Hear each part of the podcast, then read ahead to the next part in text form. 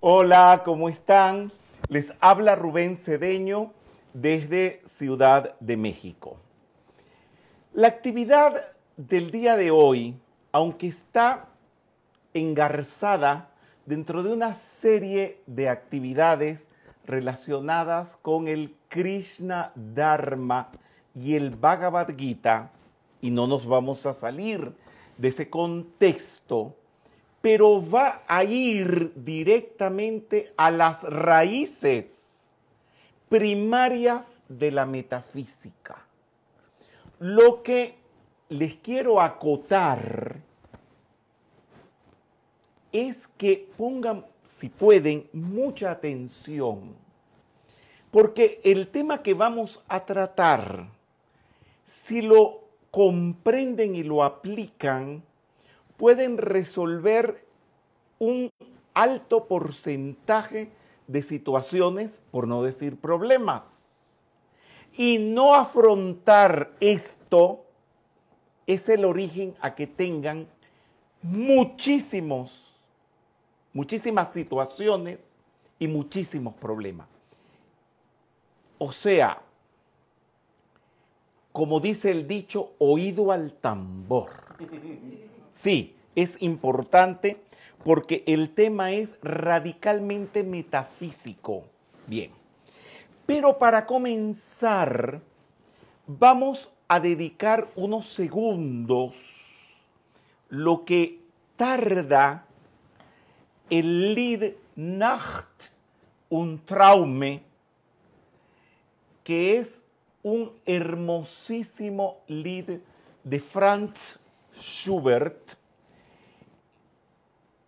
donde está contenida la llave tonal del Señor Krishna. Cuando les hablo del Señor Krishna, lleven su atención a lo que dicen los maestros de la jerarquía espiritual y sobre todo para estos nuevos tiempos, por no decir nueva era que es el primer Cristo despierto de la historia de la humanidad. Estrictamente no lo es porque antes de él estuvo Sanat Kumara, Srimagara, otros seres. Pero este es como que el ser, el maestro que te despunta de una manera gloriosa, con bombas y platillos, por decirlo de alguna manera, un despertar de un Cristo. Y que contiene esta llave tonal. Primero que nada es hermosa. Un lead es una pieza para piano con una voz encima y la pieza no solamente es acompañar, como digamos aquí en México, tiplín bordón, un pam pam, un pam pam, como se acompañan las rancheras. No. En un lead no hay acompañamiento de ranchera. Es un acompañamiento elaborado, muy inteligentemente. Bien. Eh, este lead, por supuesto, está en alemán y le hice una adaptación a la traducción al castellano y dice, ya desciende la noche sagrada. Acuérdense que Krishna siempre aparece con su flauta tocando en la noche. ¿Qué es la noche? La noche es el no conocimiento, la falta de sabiduría y despertar. Krishna con la flauta es el símbolo de despertar, salir de la noche al amanecer. Ya desciende la noche sagrada, ondeante como son los sueños. Qué hermoso como la luz de la luna por el espacio. ¿Qué simboliza la luna? Dentro de la oscuridad, la ignorancia, el no saber, la luna despunta como la sabiduría. Los pechos rebosados de la humanidad, perdón, los pechos reposados de la humanidad, alegres te contemplan. O sea, hay un alborozo, hay una alegría. Y claman cuando despunta el día. Que vuelva la sagrada noche que vuelvan los bellos sueños. Qué poesía tan hermosa. Muy bien. Entonces vamos a escuchar este lead y vamos, vamos de una vez a empezarlo a escuchar bien. Nacht un Traume y tiene un arreglo para orquesta que lo hizo Max Reger. Eh, y es una hermosura. Vamos a concentrarnos en Krishna y en el Cristo interno dentro de nosotros. Lleven su atención al centro del entrecejo, donde reside la divina y todopoderosa presencia de Dios, yo soy en cada uno de nosotros. La conciencia crística, que es la conciencia del despertar. La conciencia de estar alertas, de darnos cuenta. Y allí vamos a concienciar la voluntad. Voluntad de hacer, voluntad de ser, voluntad de seguir. Y también vamos a concienciar el saber. Abrirnos al saber, la sabiduría,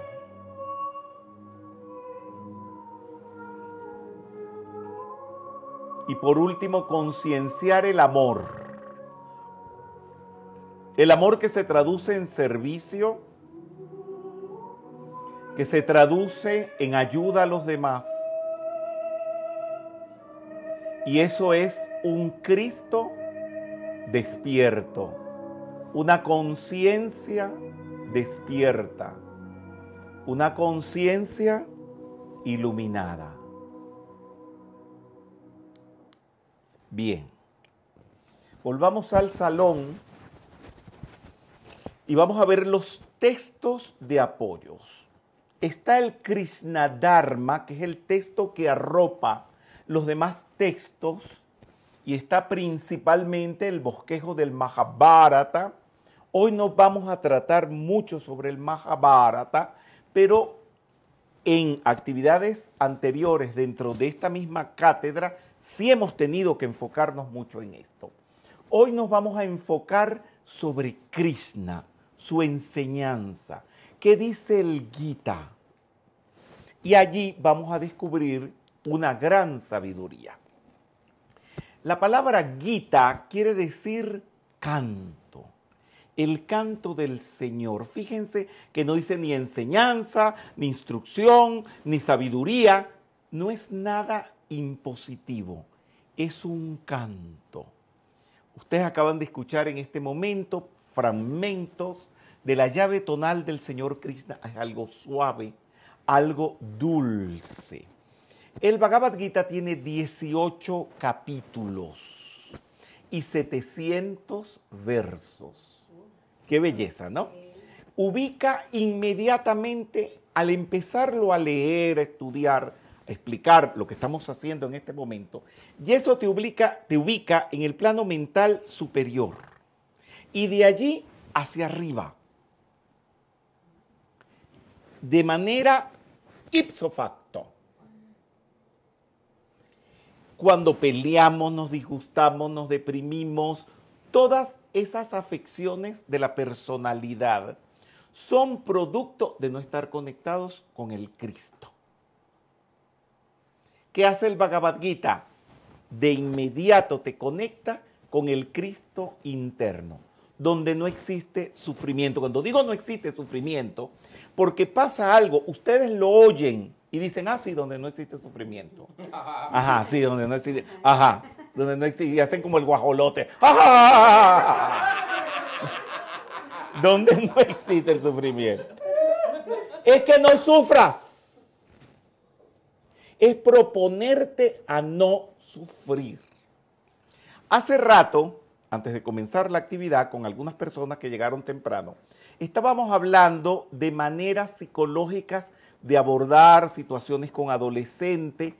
¿Qué era lo que hacíamos? Abordar que se viva y se, eh, si se viva toda la etapa de la adolescencia relación padres-hijos sin sufrimiento, pero no teóricamente, es decir, no, vívelo sin sufrimiento, no, eso no sirve para nada.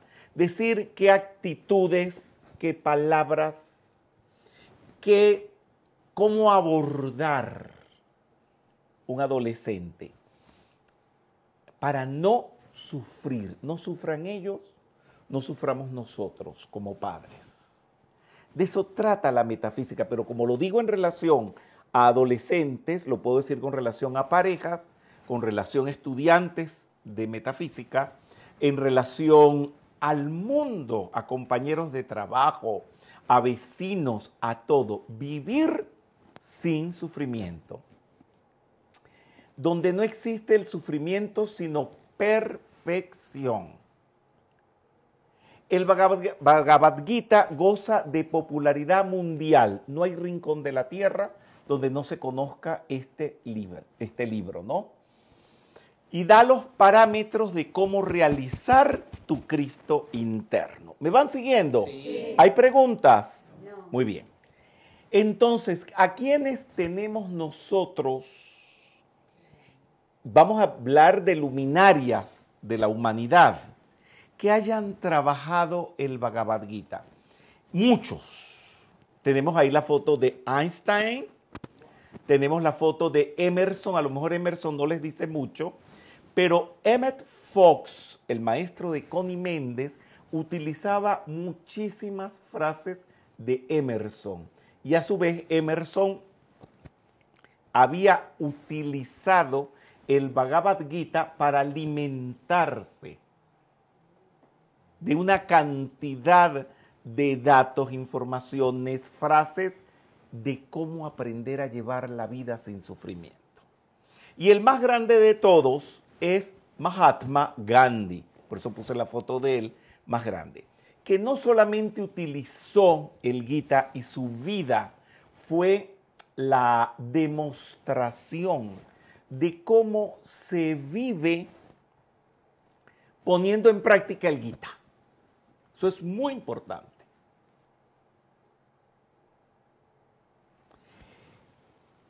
Y el Gita tiene muchas palabras en sánscrito. A veces es complicado y él agarró y lo simplificó para que su pueblo, la India, lo manejaran y lo pusieran en práctica y existe una versión en castellano. Sí, preguntas, vamos. que aplicó Mahatma Gandhi eh, de la ahimsa o de la no violencia fue el resultado del estudio del Gita? No el resultado del estudio, la puesta en práctica de lo que el Gita dice. Wow. Él era el Gita en acción. Y ya vamos a ver muchísimas cosas interesantísimas.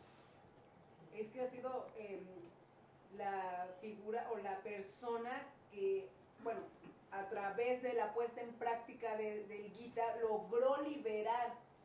Es que eso es grande y ahí vamos a ir ahora. Eso es puntual lo que tú estás diciendo. Vamos a ir a ese punto y ver cómo él logró, utilizando el poder del Cristo interno, como lo dice el Gita, para liberar una nación. Si él pudo liberar una nación, ustedes pueden liberar sus hogares, ustedes pueden liberar sus trabajos, ustedes pueden liberar absolutamente todo. Bien. Entonces el Gita es un fragmento del Mahabharata, que fue escrito hace 5.000 años aproximadamente, ¿verdad? En el Dwapara Yuga, o Edad de Plata. Y tan pronto terminó la revelación del Gita, se entró en Kali Yuga la edad oscura. Pero Krishna, bailando con las gopis, aceleró el Kali Yuga para que ahora podamos estar entrando en un Satya Yuga, que es edad del yo soy o edad dorada. ¿Vamos? Sí, dime. Entonces, eh, haciendo un, digamos, como una secuencia, si se logra despertar ese Cristo interior con el conocimiento y la puesta en práctica del Gita. Y Krishna representa esa aceleración con el baile del, o bailando con las gopis. Entonces, si los estudiantes o, los seres humanos logran despertar esa conciencia interna, se va a acelerar ese proceso en la humanidad. Eso precisamente. No puedo decir que todas las escuelas espirituales, porque no todas las escuelas espirituales conducen al despertar del Cristo.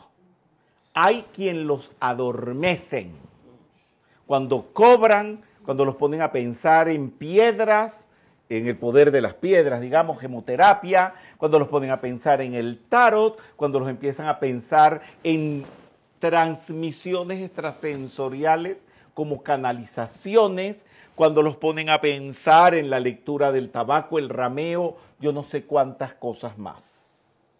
Ahí lo que hacen es adormecerlos y lamentablemente, como estamos todavía saliendo del Kali Yuga, esas son manifestaciones caliyúdicas, podríamos decir así. Son expresiones del Kali Yuga que quedan todavía y que no conducen al despertar de la conciencia. Si hay una pregunta. Marcela Hernández, ¿tiene algún significado que Krishna haya específicamente bailado con las gopis? Pero si lo estoy diciendo en este momento, señores, cuando hagan las preguntas, hagan las preguntas pensando si ya se respondieron. Les dije acortar el Kali Yuga. Muy bien. Entonces, bien, ¿quiénes han aportado en esta era, qué maestros, digamos, maestros de sabiduría, han aportado el despertar de la conciencia? El maestro Jesús, En esta era, en este momento, el maestro Saint Germain, ok, no es Saint Germain, es Saint Germain. Bien, principalmente Krishnamurti. Es toda su literatura, todos sus discursos, todas sus palabras fueron a aportar un despertar de la conciencia propia para esta era. Otro fue, digamos a nivel masivo, otro fue o es el maestro Saint Germain. Y en el plano físico, no hay duda que la persona que ha conseguido mayor popularidad con esta información y despertando el Cristo con las palabras propias, Cristo interno despertar. Connie Méndez. Connie Méndez. Porque no se ha disimulado esto ni con palabritas para adornarlo, ni para disimularlo, nada. Esto es muy importante, porque la humanidad necesita que se le diga pan, pan, vino, vino, a lo que tiene que ser. ¿Me van comprendiendo un poco? Bien. Y el maestro que revela el Gita es Vedavyasa, que está emparentado con los Pandavas y los Kauravas en la guerra del Kurukshetra, que vamos a hablar de eso, aunque sea un poquitín. El Bhagavad, Gita surge de un fragmento del Mahabharata donde se enfrenta una familia que son primos, Pandavas y Kauravas. Pandavas, el ejército del bien, y Kauravas, el ejército del mal. Se desarrolla en el Kurukshetra, que es una guerra, que es la guerra interna de la personalidad, del ego, que no quiere la espiritualidad, con los que sí quieren la espiritualidad, que vienen a ser los pandavas. Entonces la confrontación entre lo positivo y lo negativo. Bien, eso entonces una lucha interior. Y aquí les pongo una foto que grafica de alguna manera esa guerra. Pero esa guerra no es normal.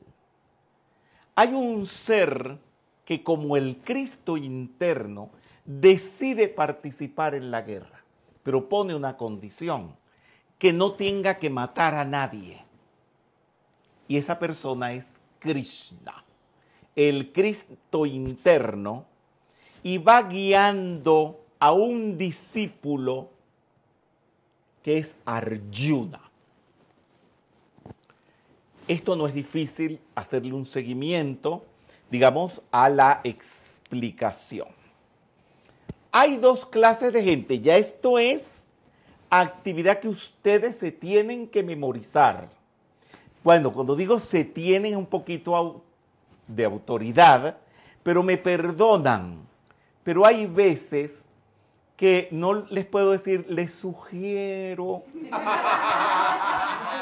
de que se aprendan esto. No, hay veces que hay que agarrar el aula tradicional. Se lo tienen que aprender. Porque yo fui educado con aula abierta desde muy joven, pero también tenía mis personas que eran aula tradicional. Connie Méndez era reaula abierta y a veces tradicional. Katiuska era retradicional. Rubén Cedeño, tienes que hacer esto y hacer lo otro. No sé, Katiuska. Y Mercedes Gómez, que fue, no era metafísica, pero fue la persona con la cual trabajé toda mi vida y una autoridad en aula abierta y tuve contacto con ella prácticamente meses hasta antes de desencarnar y me dijo, Rubén, la educación es la combinación de las dos. Me dijo, con la autoridad también se instruye, pero la autoridad ganada, no impuesta. Hace un rato hablaba con una persona aquí y le decía, tú no puedes decir, te digo esto porque soy tu mamá o soy tu papá, o soy tu abuelo, o soy tu tía, o soy tu maestro. Tú tienes que trabajar todo por razonamientos lógicos, digamos con la persona con la cual tú le quieres transmitir una actitud de vida, una conducta, algo que hacer o no hacer. Tú tienes que lograr ganar la autoridad por la razón y ganada, no impuesta. Jamás se decir porque soy tu mamá. Porque te van a echar tres trompetillas. Se los digo de verdad, verdad. Bueno, sigamos. Entonces, hay dos clases de gente en el mundo. Dice el maestro Kuthumi, los que saben y los que no saben. Bueno, sí, pero esto lo dicen de la boquita para afuera y no se ponen a darse cuenta que los ¿Qué implica no saber? ¿Y qué implica saber? Bueno, los digo como el Gita. Los divinos o débicos, los demoníacos o asuras. Y no se estén creyendo el cuentito de que porque son metafísicos, son divinos. Porque hay una buena lista de metafísicos demoníacos y azúricos. Bien, entonces los divinos son los débicos. La palabra deva es la que connota todos los seres de luz. Brahma, Vishnu, Shiva son devas. Devas es cuando uno trabaja de acuerdo a ellos. Y asuras son los demonios, los demoníacos. La humanidad está dividida en dos. No podemos decir que los del gobierno son azúricos, no. Ah, no, pues todo el mundo piensa que el gobierno es azúrico, demoníaco. No, allá hay demoníacos y débicos. En la medicina hay demoníacos y débicos. En la metafísica y débicos. Y ahí vamos, bien. Vamos a ver qué dice el Gita de los demoníacos, personas demoníacas. Son dos carteles, este y el que sigue, para que sea sin lugar a dudas, como decía Conis. viven mortificados y preocupados hasta que se mueren. ¿Quién de ustedes se va a preocupar? Ya saben que son los demoníacos, los azúricos los que viven preocupados. ¿Ustedes han conocido facilitadores de metafísica preocupados? Sí. Yo también. Pero no fueron Connie Méndez, ni Catiusca, ni la señora Rugeles. Consideran el goce sexual como lo máximo. En eso no me voy a meter. No preguntes. No pregunto. Que si quieren chingar, quieren garchar, que garchen y que chinguen. No me voy a meter en eso. Porque lo otro que sigue es muy fuerte. Están convencidos de que esto es todo. Están llenos de ataduras. ¿Ustedes han conocido metafísicos, facilitadores de metafísicos llenos de ataduras? Perfecto. Muy bien. Y no se alegren mucho de estar diciendo que sí lo conocen, porque lo que les va a venir después de esta instrucción se van a quedar frozen. Eso es congelados. Bien. Están llenos de atadura, se irritan fácilmente. Esos son los azúricos. Ok. Tratan de acumular riquezas para la satisfacción de sus deseos. Esto no lo dice Rubén Cedeño. Yo me libro de culpa y me lavo las manos como Poncio Pilatos. Pero parece que describes a alguien. ¿Sí? No, a varios. Ustedes aquí conocen a... a- ¡Ay! a varios. ¡Ay, ya! Pero yo conozco en Venezuela, conozco en México, conozco en Argentina personas facilitadores de metafísica con estas características. Dicen orgullosos, mira lo que tengo. Voy a conseguir lo que me da la gana. Esto es mío y eso otro también lo será. Acabé con este enemigo y con ese otro también lo haré. Soy el Señor de todo esto. Tengo gozo, éxito, poder y felicidad. Soy rico, nací en cuna de oro, nadie tiene más que yo. Hago caridad por placer. Esa gente vive en el mundo infernal. ¿Se acuerdan de la rueda de la vida? Y se acuerdan que también les dije que eran dos carteles. Sí. No he terminado. Con los demoníacos. ¡Ah! Se te secó la boca. Toma agüita. Las personas demoníacas o azúricas son ostentosas, arrogantes, engreídas, viven enojadas. Cualquier parecido con la realidad es pura coincidencia. Son vulgares e ignorantes. No saben lo que deben ni lo que no deben hacer. No tienen pureza. Tampoco buena conducta ni dicen la verdad. Viven engañando. El asunto es que quien está viviendo todo esto no se da cuenta. Cree, no, no lo ve.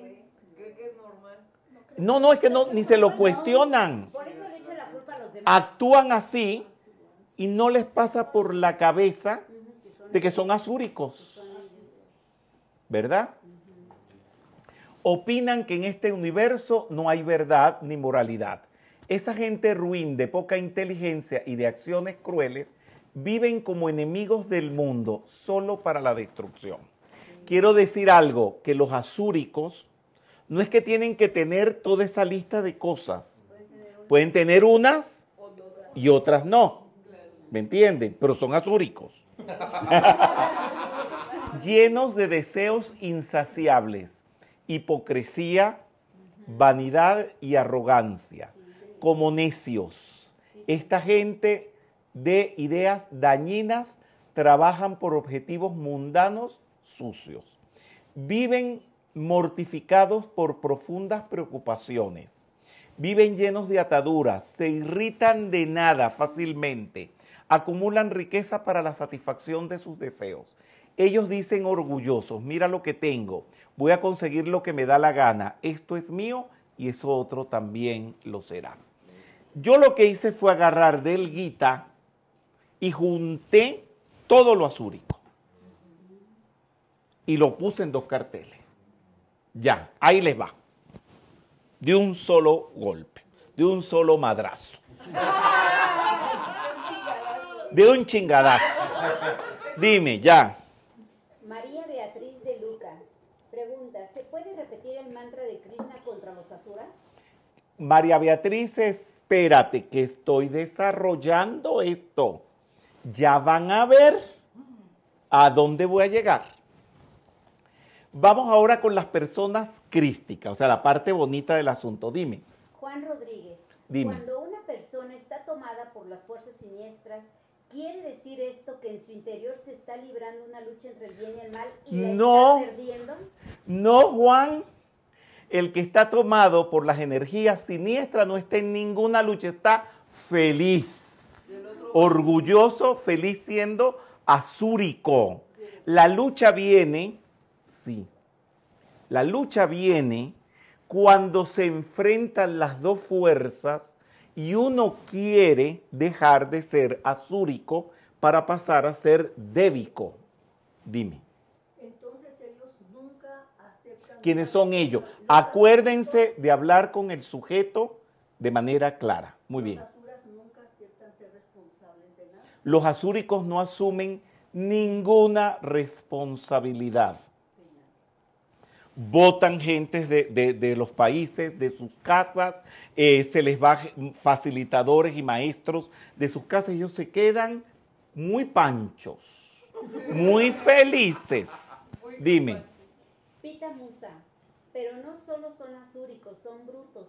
¿Cómo es que no se dan cuenta que ellos son los malos? Pitamusa, ¿qué se llama? Sí, Pita Musa. Pitamusa, mi vida, perdóname, yo no te quiero insultar, pero tú también tienes rasgos azúricos y tú no te das cuenta. Cuando somos azúricos, no nos damos cuenta, porque acuérdate, ya les he informado en actividades anteriores que los pa- Kauravas son el ejército del mal. ¿Son hijos de quién? Pueden decir sin los nombres, díganme cómo era su padre y cómo era su madre. El de, del papá que iba a tener relaciones con la mamá, no me acuerdo los nombres, pero que se tapó los ojos cuando... Se- son hijos Del de, ciego, del ciego. de un ciego, porque nació de una persona que se tapó los ojos, no ven. Por eso es que es tan importante cuando se estudia el Gita, estudiar el Mahabharata donde está el Gita, porque todos estos símbolos empiezan a recobrar fuerza, poder, autoridad, simbolismo, instrucción son ciegos, no se dan cuenta. Miren qué interesante todo esto. Dime, por favor. Carla Flores, ¿qué manera debe ser la correcta de estar con estas personas o realmente alejarse porque son personalidades que llegan a mover las emociones? Te voy, perdóname, pero antes que eso, de cómo estar delante de las demás personas que son azúricas, tú te estás poniendo en el plano de buenita, de debiquita, de, ah, ah, de crisniquita. ¿Por qué no me preguntas cómo hago yo para ver el azura en mí? Para después vérselo a los demás.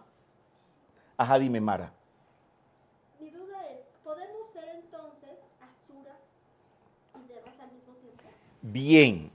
Kurukshetra, que es la guerra, es la guerra en donde tu parte azúrica pelea con tu parte débica. Tu parte, tu Cristo, entabla una lucha con tu personalidad. Y es cuando te peleas con los hijos, con el marido, con la vecina, los insultas y después te vas para tu casa y dices, no debía haberlo hecho. Qué horror. Esa es una lucha, pero una lucha necesaria, porque si esa lucha no se entabla, nunca vas a salir de esa guerra.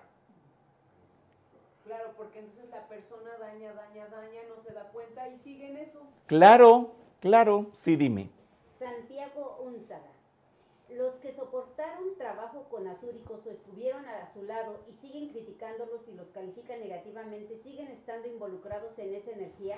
Bien, cuando uno deja de ser azúrico y se convierte en débico, la luz pelea con las sombras. Débico quiere decir ser de luz.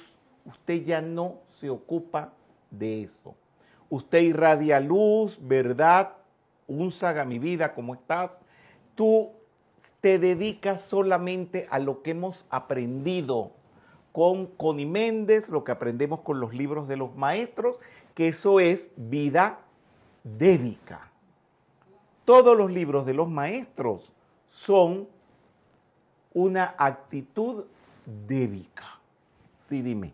Entonces, las personas, eh, eh, si uno critica o las personas que criticamos, eh, es, en ese momento se están comportando como azules. Una cosa es criticar y otra cosa muy diferente es observar y ver y darse cuenta. Darte cuenta que alguien es un ladrón no es crítica. Cuidado, cuidado, porque por allí una gran mayoría de metafísicos confunden la verdad con la calificación. Calificación es cuando una se dice una mentira. Una persona que no es ladrón, se le dice ladrón. Hay jueces, aquí tengo abogados sentados delante de mí presencialmente, hay jueces que dictaminan que alguien robó y son metafísicos esos jueces. Él porque es metafísico, él no puede decir, no, no puedo decir que es ladrón porque lo estoy calificando. Él no está calificando, él está diciendo que esa personalidad en el plano físico es un ladrón. Imagínate, solamente piensa en esto, que tú eres una mamá o un papá metafísico, ¿verdad? Y tus hijos están saliendo con marihuaneros y cocainómanos. Ah, pero como tú eres metafísico, tú no vas a calificar y le dices a los hijos, sí, váyanse con ellos, Mikiti. No lo puedes hacer. Son marihuaneros, son cocainómanos y no vas. Ahí, lamentablemente, tiene que venir la- el aula tradicional. Y eso no es calificación. Entonces los hijos no le pueden decir, ay mamá, tan metafísica que te crees. ¿Y cómo estás calificando a mis compañeros de periqueros? Peri- perico es, perico es el, el- la- sí, periqueros. Espérate, no, si es periquero, es periquero. Si es ladrón, es ladrón. Si es asesino, es asesino. Ya vamos a hablar de eso. Vamos a seguir con las personas crísticas. Ay, sí. Los humanos con el ser interno activo se distinguen porque no tienen miedo. Ni al coronavirus, ni a los ladrones, ni a nada. Eso no quiere decir que te vas a meter por una calle oscura llena de asesinos. No, no hay necesidad. Pero si tienes que atravesarlo, Lo haces sin... lo haces sin miedo. Son puros de corazón, constantes en sus prácticas internas. Siempre son constantes. No es que comenzaron un curso de pilares y lo dejaron sin dar. Y uno le dice, bueno, y hoy es miércoles, ibas a dar pilares, ¿qué pasó que no lo diste? Ah, no, no lo di. Esa persona no es crística, no es débica, es azúrica. Muy bien.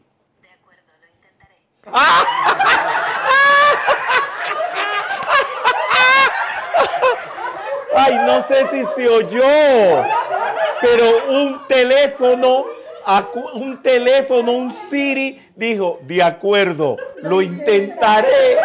No sé si se oyó. Ay, qué impresión. Nunca me había pasado esto. Ay, es la computadora que está hablando. La mía. Ay, Dios mío. ¿Y va a seguir hablando?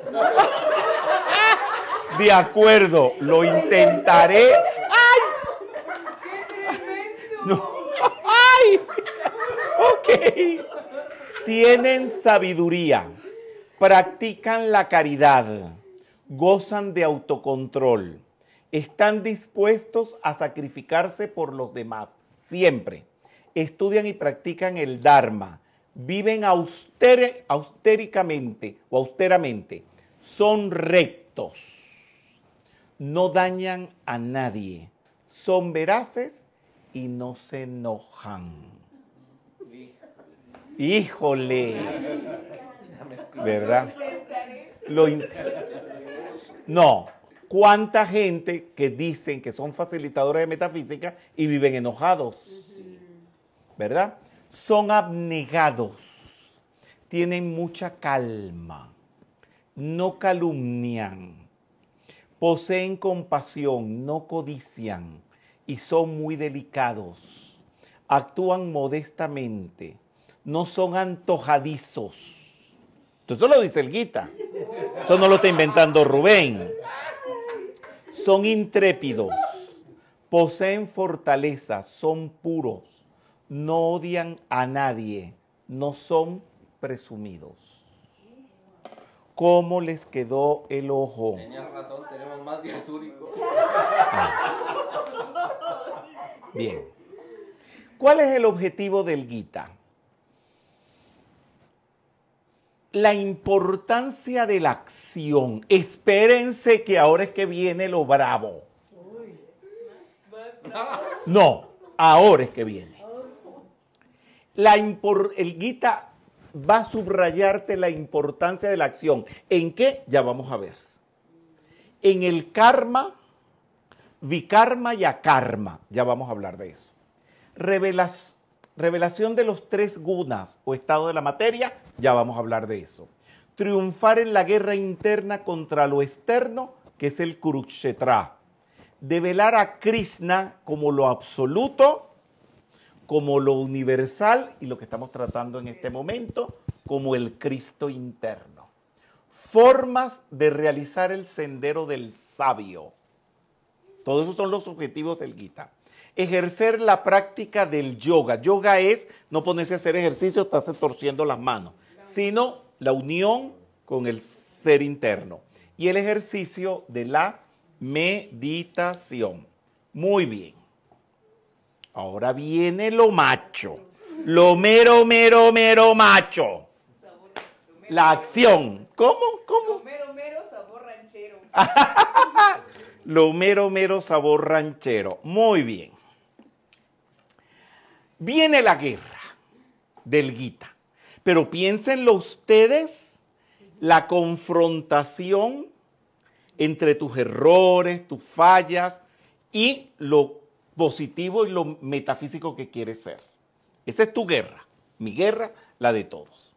Arjuna, Arjuna es la conciencia de uno el discípulo. Al ver a sus parientes deseosos de pelear, dijo, acuérdense que es una guerra entre primos. Muy bien. No puedo nada, no voy a hacer nada. Mi mente se confunde. Todo va a salir mal. ¿Por qué? Son sus primos hermanos. Pero están en una guerra. No hago ningún bien combatiendo contra mis parientes me recuerda tanto esos medio metafísicos mediocres que dicen, ay, mi facilitador roba, pero como es mi facilitador, ay, mi facilitador miente, pero como es el facilitador, espérate, ya va, que ahí te va, pero ahí te va el madrazo. Sí. Yo no deseo la victoria, la soberanía ni placeres. Así se ponen los pseudo espirituales. Así se ponen los que no son verdaderamente espirituales. Acuérdense que Jesús dice, tibio, los vomitaré de las fauces de mi boca. ¿De qué sirve esto? Eso sigue Krishna, Arjuna, perdón, Arjuna hablando. ¿De qué sirve esto cuando mi familia está luchando? Mira, Krishna, aunque me maten, yo no quiero matar. Esa es la postura de los metachantas. Yo no le hago daño a nadie. Yo soy imparcial, yo estoy bien con todos. Yo no quiero matar ni para gobernar en este mundo, ni en el otro tampoco. Miren, pero miren, dígame si no es razonable toda la postura de Arjuna. Pero no se queden allí, que el madrazo viene ya. Bien, es una falta matar a nuestros agresores. Pero piensen en los defectos de ustedes. Piensen en los defectos del facilitador. ¿Cómo vamos a ser felices matando a nuestros parientes? Los parientes son todas las cosas que tú haces. Bien, aunque ellos estén dominados por la codicia, al destruir la familia se muere todo. Miren qué filosofía. Entonces Arjuna tiró al piso el arco y las flechas y se sentó en su carro con su corazón adolorido. Planteamiento. Este es el planteamiento del Gita. Y por aquí comienza el Gita. Ahora vamos a lo mero, mero, mero del Gita. Muy bien. Aquí tenemos el Arjuna llorando. ¿Cómo voy a luchar contra mi familia? Por allí hay gente que dice, ¿qué postura? En la Segunda Guerra Mundial hubo movimientos imparciales y el tibetano los criticó, el maestro del tibetano, terriblemente. Bien, seguimos. Arjuna, antes de pelear del lado de los Pandavas o el ejército del bien, le da miedo atacar al Adharma. Adharma es la falta de Dharma, de cumplimiento, ¿verdad? Y actuar. Y este es el motivo de toda la instrucción del Bhagavad Gita. Y este es el motivo de la metafísica también. Y este es el motivo de las enseñanzas de todos los libros de los maestros de la jerarquía espiritual. Ante la indecisión de Arjuna, se le aparece Krishna, pero bien sangrón, Bien encabronado. y con razón. Y yo apoyo a Krishna. Muy bien, entonces se le aparece Krishna como la personificación de su ser interno. Y le dice, la guerra ya la ganaste, pero tienes que pelear. No no le dijo no seas cobarde, le dijo algo peor. Pero te lo estoy guardando porque esa es la guinda sobre el postre. Muy bien. La personalidad se debate en razones para no actuar. Ay, pero tan bonito que es. Ah, pero es mi hijo. Ah, pero es mi tía, mi tía. Pero es las reglas de la sociedad. Ay, pero yo soy metafísico. Yo tengo que ser bueno. Exactamente. La personalidad se debate en razones para no actuar contra el mal e imponer los aspectos de Dios, los principios universales, el Dharma, lo débico, lo sátuico, y se va en conjeturas, explicaciones, razones vanas para no hacerlo. Mientras tanto, el mal inunda, se apodera y destruye. Muy bien, no voy a hacer alusión a ningún país ni a ninguna personalidad porque no voy a nombrar a nadie, pero véanme la cara. En sus países, ¿cuántos facilitadores los han engañado? Les han pedido prestado y no les han devuelto el dinero. Los han usufructuado pidiéndoles favores personales. a la persona de los facilitadores, favores les han pedido, que no tienen que ver con la enseñanza y ustedes se quedan callados la boca. Ajá, respóndanmelo. Nos han tiranizado también. no- Los han tiranizado, pero eso no es a donde vamos. Vamos es la actitud Sí, de, de uno no de Arjuna, que se queda pasivo. ¿Quién es más culpable? El que lo permite. El que lo permite. ¿Y cuántos de ustedes que me están mirando la cara lo han permitido? Yo pecador me confieso a Dios. Y lo siguen permitiendo. O sea que en gran, o sea, si se permite es porque entonces esa persona de alguna manera está dejando aflorar también su parte azúrica. Está de parte de la oscuridad. Es parte porque el, si tú ves que alguien mata a otro y tú no lo denuncias, tú eres cómplice de ese crimen. Y miren por dónde empieza el Gita.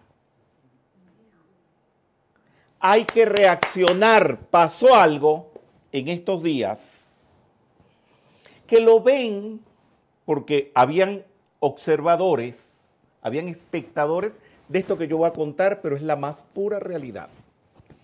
Teníamos la actividad y eh, saben que estamos, pues, las asistencias a los restaurantes, teatros, es limitada por reglamentos de sanidad.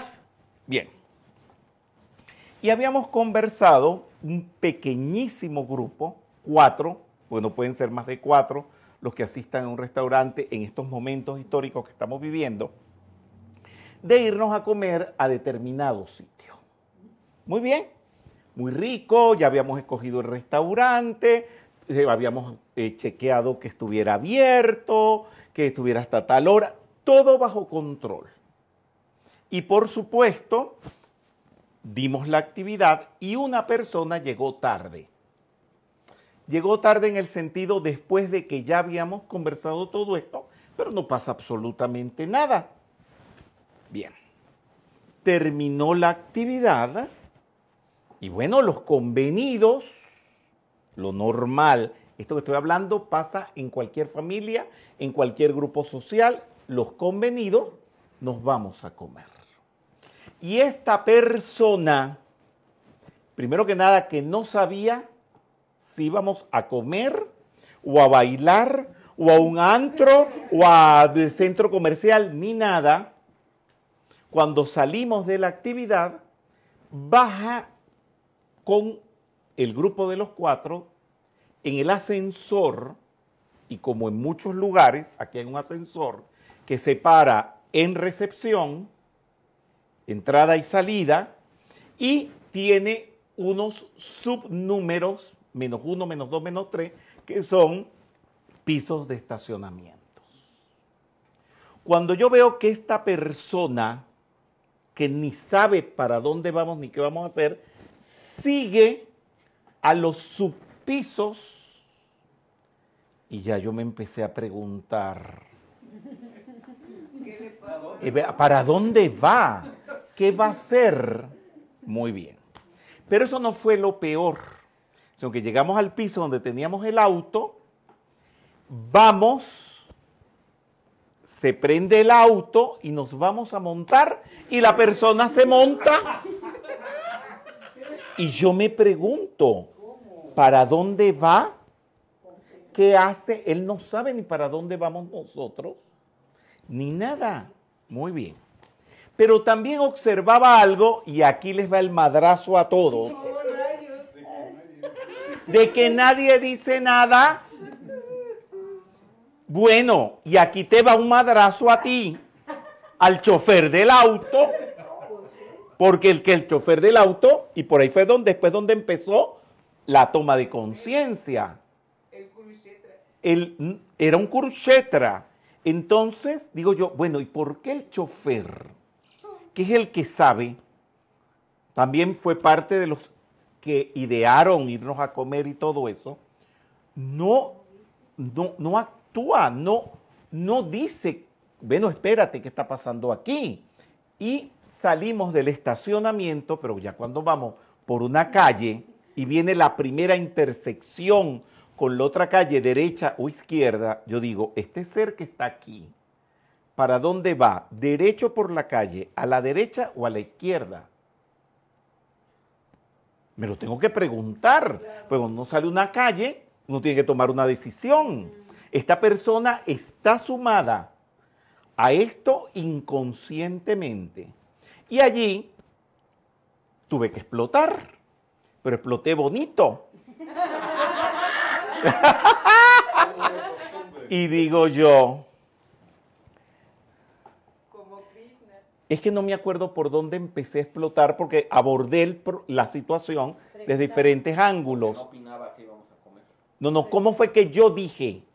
Porque no, No, ¿cómo va a opinar él que íbamos a comer si él ni sabía tampoco? preguntaste si íbamos primero a comer y luego al.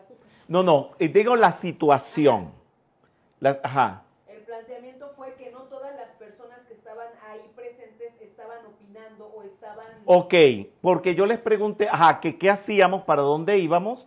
Todos decían, vamos a comer primero, vamos a ir al súper se- después, vamos a esto, vamos a lo otro, vamos al Starbucks Café. Y la persona que estaba allí colada no decía nada. Y el a- mira, yo me acuerdo que el punto angular fue cuando dije, este auto tiene un chofer, tiene un dueño. Y aquí hay una persona dentro de este auto que no se ha puesto de acuerdo con ese dueño ni para dónde va, ni qué quiere.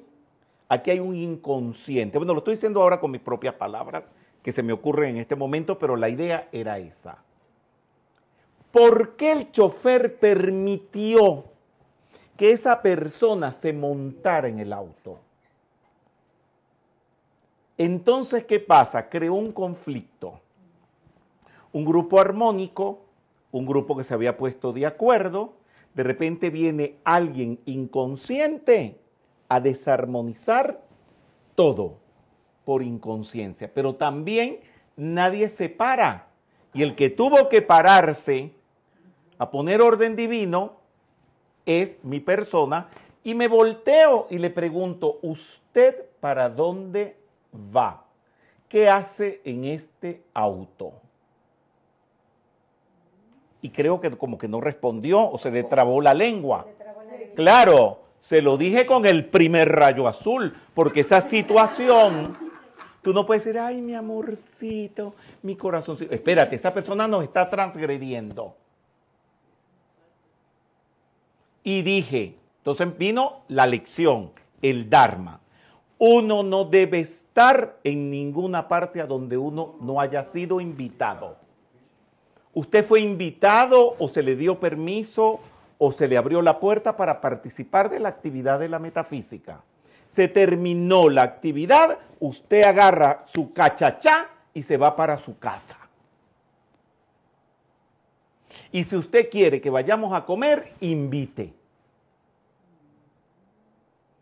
Entonces ahí tartamudeando, entonces dice, es que yo no tengo la provisión o no tengo el dinero. Le dije, usted no tiene por tener dinero para nada. Usted lo que no tiene es que estar aquí.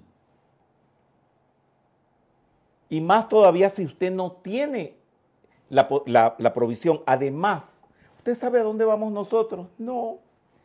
¿Y usted sabe qué vamos a hacer? No. Entonces, ¿qué pasaba? Era un kurukshetra y había que actuar. Uno no se podía quedar en esa eh, acción pasiva. Y todos los que iban en el auto estaban pasivos, no decían nada. Me acuerdo una vez en casa de Connie las actividades con Connie eran en su casa, con sus amigas invitadas por ella, personalmente, de boca a oído. Y éramos pocos, pocos digamos 17, entre 17 y 21 más o menos. Y va una persona que no conocíamos, Pero Connie era demasiado inteligente y demasiado graciosa. Y dijo, ah, tú eres María González. Ah, yo tengo como tantos años que te conozco. Ay, tú eres Teresa de las Casas. Ay, sí, ¿cómo estás? Que no sé cuánto. ¿Y tú quién eres? Yo no te conozco. Yo no te he invitado a mi reunión. Entonces dijo, ay, que fulanita. Me dijo, no. Fulanita no vive en esta casa, ni es familia mía, ni tiene autoridad para invitar a mis reuniones. Usted no ha sido invitada. Bueno, imagínense el revuelo que se arma dentro de toda esa gente de la alta sociedad y la vergüenza. Y dijo, y hasta que usted no desocupe aquí este salón, yo no comienzo. La persona se levantó, se fue llorando, después pasaron días, meses, años criticando a Connie Méndez que era dura, que era, que era injusta. Maleducada fue la persona que fue y se metió donde no la habían invitado. Y se los digo a todos ustedes, donde no los inviten, ustedes no van. Hay una fiesta y hay un gentío y usted está allí. Pero hay una parte donde alguien se mete a hablar con otro, usted no se puede meter, ni decir puedo, porque entonces pones en la dificultad a los demás de que te digan sí o no, porque si le dices que no, me dijo que no. Aquí son excluyentes.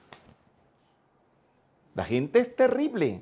Encima de que son maleducados, acusan a los demás de maleducación. Volvamos al Gita. Hay que parar de inmediato el desorden en el momento. Pero ven que alguien está haciendo algo indebido y nadie dice nada. Por vergüenza, para que no piensen mal, por, para no calificar y no sé cuánto. Miren si en la guerra, en la Segunda Guerra Mundial, hubieran dejado las cosas como estaban. Ahorita no gozáramos de libertad. Hubo países que se alinearon y tomaron decisiones y atacaron. Bueno, seguimos porque de esto hay más. La inacción, esto lo dice la voz del silencio, la inacción en una obra de caridad, o sea, no hacer nada, viene a ser acción como pecado mortal. Esto es la dicotomía que hay entre acción e inacción. O sea, no hacer nada es, es hacer. Aquí en México hay un dicho maravilloso que dice, mucho ayuda el que no estorba. Bien. Entonces ahí es donde se desarrolla el Gita. Y todo el Gita es la explicación de cómo uno luchar contra el mal, contra el desorden. Entonces dice Krishna, los que piensan que el ser puede matar o ser asesinado y morir son ignorantes. El ser no mata ni muere. Así que olvídate de todo ese discursito que te disparaste, que no voy a matar a mis primos, que no soy espiritual y no sé cuánto. Uno debe ser Dios en acción. Y no les voy a decir que me hagan este decreto, porque yo estoy en contra de los decretos, porque dicen los decreticos y creen que ya todo está hecho. El decreto es para volverlo una acción. y tú convertirte en la acción de ese decreto. Y no estar diciendo, ay, yo soy Dios en acción. Y todo el mundo haciendo lo que le da la gana. Me perdonan. Aceptar el mal, el error, la falla, la imperfección, la ignorancia, la injusticia, la fealdad, la mentira, la carencia, el desorden o la opresión, es abrir las puertas donde se halla el mal. O sea, al no decirle ese personaje que se nos montó en el auto, le estábamos abriendo la puerta al desorden. Tanto fue que después que la persona se bajó del coche, todo ese tiempo hasta llegar al restaurante y la mitad de la comida fue hablando de esa situación. Y le dije, miren cuánto desarmonizó esa persona. Porque le abrimos las puertas al mal. E imagínense si lo hubiéramos dejado. Tú, no te voy a nombrar, pero cuántas veces, pues tú formas parte de los fundadores de la metafísica aquí en México, cuántas veces en aquellos primeros, eh, primeras conferencias que íbamos a comer y se te sumaba aquel gentío sin nunca haber sido invitada. ¿Y a qué iban? Ah, primero que nada, no hablaban. Segundo, se ponían a hablar entre ellos y no les interesaba nada. ¿Y cuánto nos perturbaron? Cantidad de veces. Y después el malo era Rubén Cedeño, porque no había compartido, porque no había hablado, me habían puesto en una mesa con 60, me acuerdo una vez que habían 60 personas allá en Cuernavaca. Y fueron, y de, de esa reunión, de esa cena, se fue mucha gente de la metafísica, porque Rubén Cedeño no hablaba y no compartía. Y eran personas que nadie las invitó, se sumaron solas. Porque son hijos del desorden. Y al ser hijos del desorden, vienen a desordenar, a criticar y no les interesa ni la enseñanza ni nada. Dime. Ahora de Lara, si ante el tirano sales corriendo porque no hay ante quién denunciarlo, ¿eres igual de cómplice y solapador? A mí no me digas que si del, a mí no me afirmes lo negativo. Yo no sé si sabes que estamos en una actividad de metafísica. ¿Cómo que si ante el tirano sales corriendo? Aquí nadie sale corriendo delante de ningún tirano y esa posibilidad no la digas porque tú estás expresando una actitud que tú tienes en tu inconsciente de salir corriendo. A mí no me preguntes eso porque yo no sé de eso. A mí pregúntame cómo enfrento a lo negativo. Cuando venía de niño, porque yo fui niño una vez, y tenía, como todos los niños, a veces situaciones en el colegio.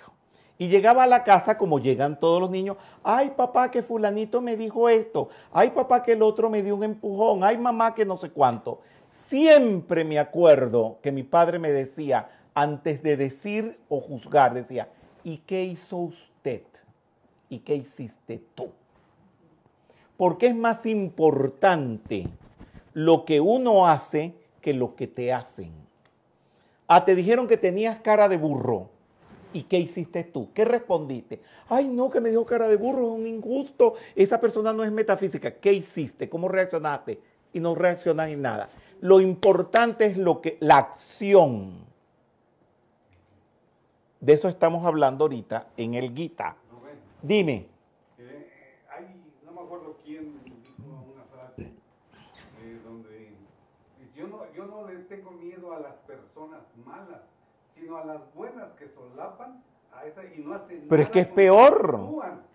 Pero vengan acá, todos los problemas que han tenido aquí. Aquí hubo un grupo, no en México, en un país, hubo un grupo que estuvo por lo mínimo, puedo decirle, 20 años bajo el yugo de un facilitador que los tiranizaba y no hacían nada.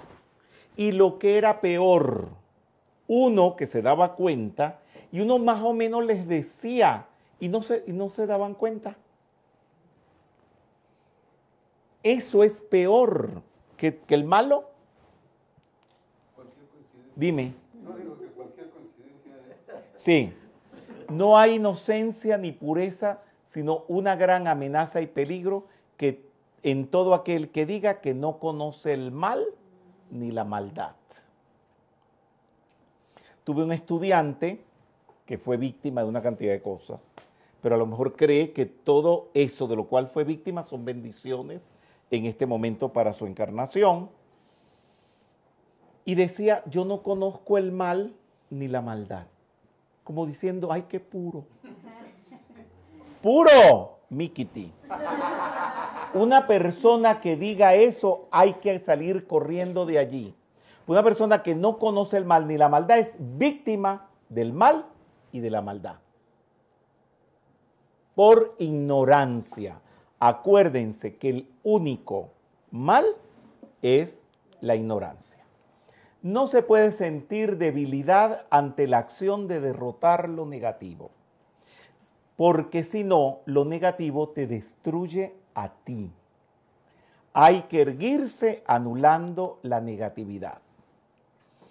Y no les voy a pedir que hagan este decreto porque hacen el decretico y creen que porque hicieron el decretico son positivos. Es actuar de acuerdo a ese decreto. Yo soy fuerte y capaz de disolver toda negatividad siguiendo adelante. Aquellos que siempre actúan de acuerdo a los preceptos del Bhagavad Gita, con fe y sin dudas, se liberan de la esclavitud de la acción y de la inacción. Entonces vamos a ver qué es karma. La gente piensa que karma es lo negativo que te sucede. No, karma es acción. Quítense de la mente pensar que una persona entonces choca y se mata y dicen, ay, qué karma. No, karma es acción. Puede ser positiva o negativa. Es la energía de la acción, sea mental, emocional, verbal o física que produce consecuencias. Si produces eh, acciones positivas, tienes reacciones positivas o si son negativas, negativas. Donde se conjuga el cumplimiento del principio de causa y efecto. Karma no es causa y efecto. Karma es acción indeterminada, positiva o negativa que todo lo que se hace produce consecuencias que atrapan o liberan de la rueda de la vida. El karma no es causa y efecto. Ahora, el karma produce causa y efecto. ¿Ya entendieron? Sí. Es importante entender eso. Piensen que si Arjuna se queda sin actuar, triunfa el mal. Arjuna tenía que actuar y qué era lo que él estaba diciendo, que no iba a actuar por no dañar a los primos. Dos acciones básicas del karma son vikarma y akarma. Cualquier trabajo o acción que se hace movido por el fruto de la acción crea karma o vikarma y produce un efecto. Akarma es cuando te liberas del karma por desapego al fruto de la acción.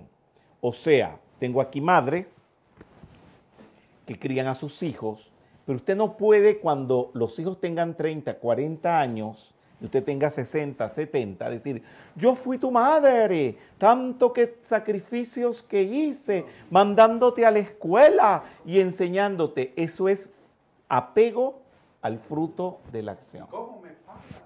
¿Cómo me pagas? Exactamente. Y uno debe trabajar en akarma, que haces todo lo que haces como que si no hubieras hecho nada. Y vikarma es el karma negativo. Esto es muy importante. Todo eso ata a la rueda de la vida que la están viendo allí, que te ubica en uno de los seis mundos Seguimos. Solo se tiene derecho a la acción del trabajo. Realizar las actividades, instruir a la gente, educar a los hijos, hacer el bien. Solamente tienes derecho a eso. Y no al fruto de eso. Esta es la clave del Gita. Estamos tocando el corazón del Gita.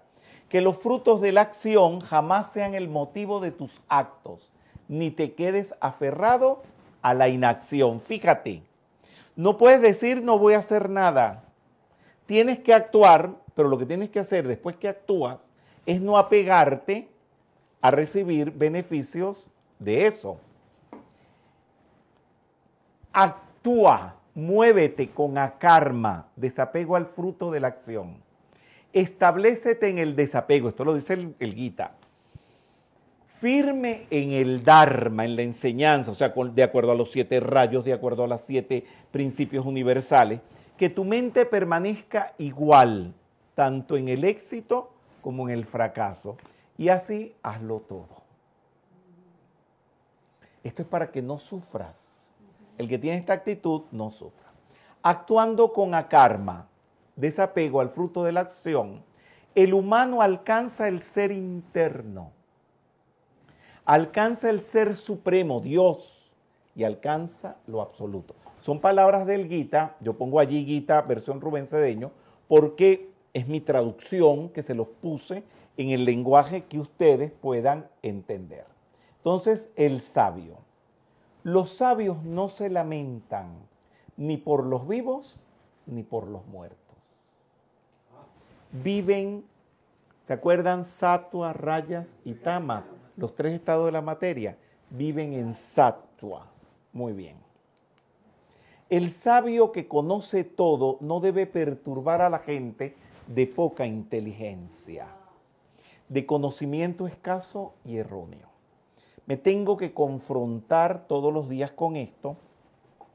Tengo personas, personas adármicas, personas azúricas, que son facilitadores de metafísica, pero que uno no les puede decir nada, porque hacen esto que les voy a explicar ahora. Por ejemplo, uno como facilitador puede decirle, pero es que estás mintiendo mucho. Y son el tipo de persona que cuando uno les dice así, que estás mintiendo mucho, ah, tú me estás acusando de mentiroso, toman la señalización que uno les hace de algunos defectos para que los corrijan como acusaciones. Y de esto tengo muchos facilitadores que son así. Me doy cuenta que esa persona es un azúrico, que no se le puede decir nada y no debo perturbarlo. Entonces ya no les vuelvo a decir nunca más nada. Voy a comer con esas personas, podemos ir al teatro, pero ya la parte de crecimiento hay que suspenderla porque esa persona usa todo lo que uno le diga mal. Es como cuando un estudiante de canto está pronunciando mal el alemán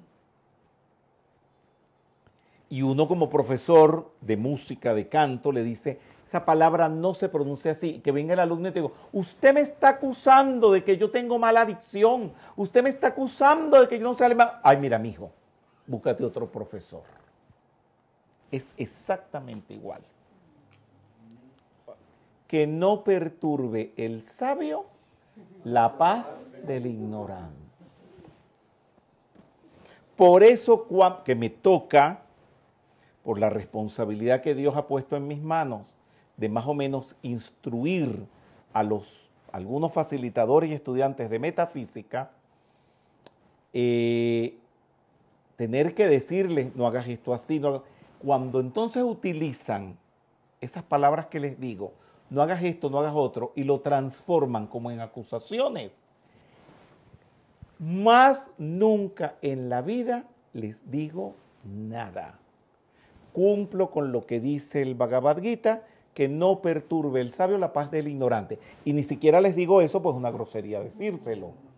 Sencillamente, vamos a comer, vamos para acá, vamos para el cine, y no les vuelvo a decir, mientras vivan, nada, a menos que me lo pregunten.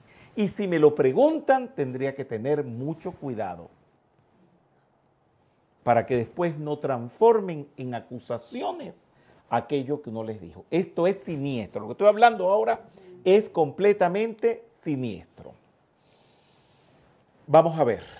Seguimos con el Gita. Así como los ignorantes actúan apegados al fruto de la acción, asimismo los sabios deben actuar desapegados al fruto de la acción para guiar a los demás por la senda correcta. Mira lo que dice Krishna con respecto al sabio. Para mí todos los seres son muy valiosos, pero considero al sabio como mi propio ser. Óyeme, no hay diferencia entre Krishna y el sabio. Porque Él me ha elegido como su única meta y con la mente firme se ha refugiado en mí. Bien. Yo creo, deja, hay como, espérate, ¿cómo me voy para atrás? Bien. Bueno, yo creo que hasta aquí llegué con la actividad de hoy. Uy, casi ha sido hora y media.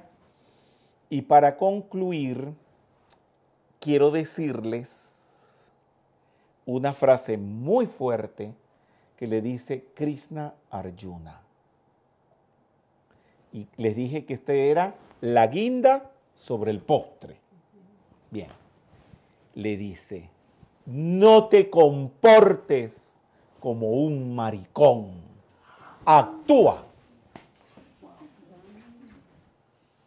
Si les parece poco estas palabras para terminar esta actividad, no tengo otras palabras más fuertes que decirles, sino irnos ya a la llave tonal de Krishna y ponerlos a todos ustedes en manos de Él y ya saben, actúen.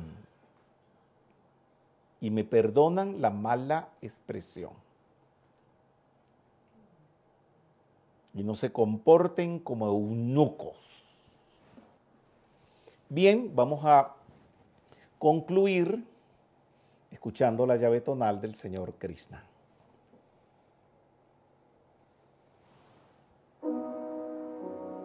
El Lied Nacht un Traume. La versión original, porque la que usamos al principio no fue la versión original,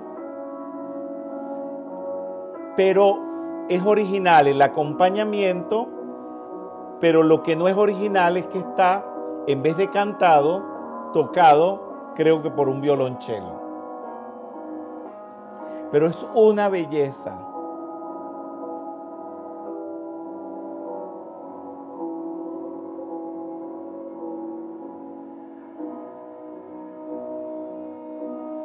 Bueno, que el amado Señor Krishna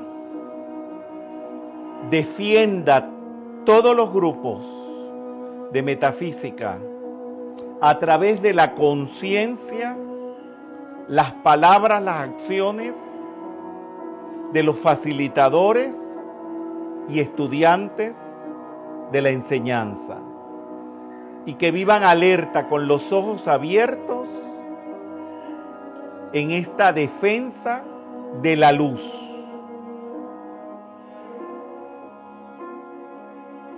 Y que la radiación del Señor Krishna nos envuelva y nos impregne por siempre. Gracias Padre.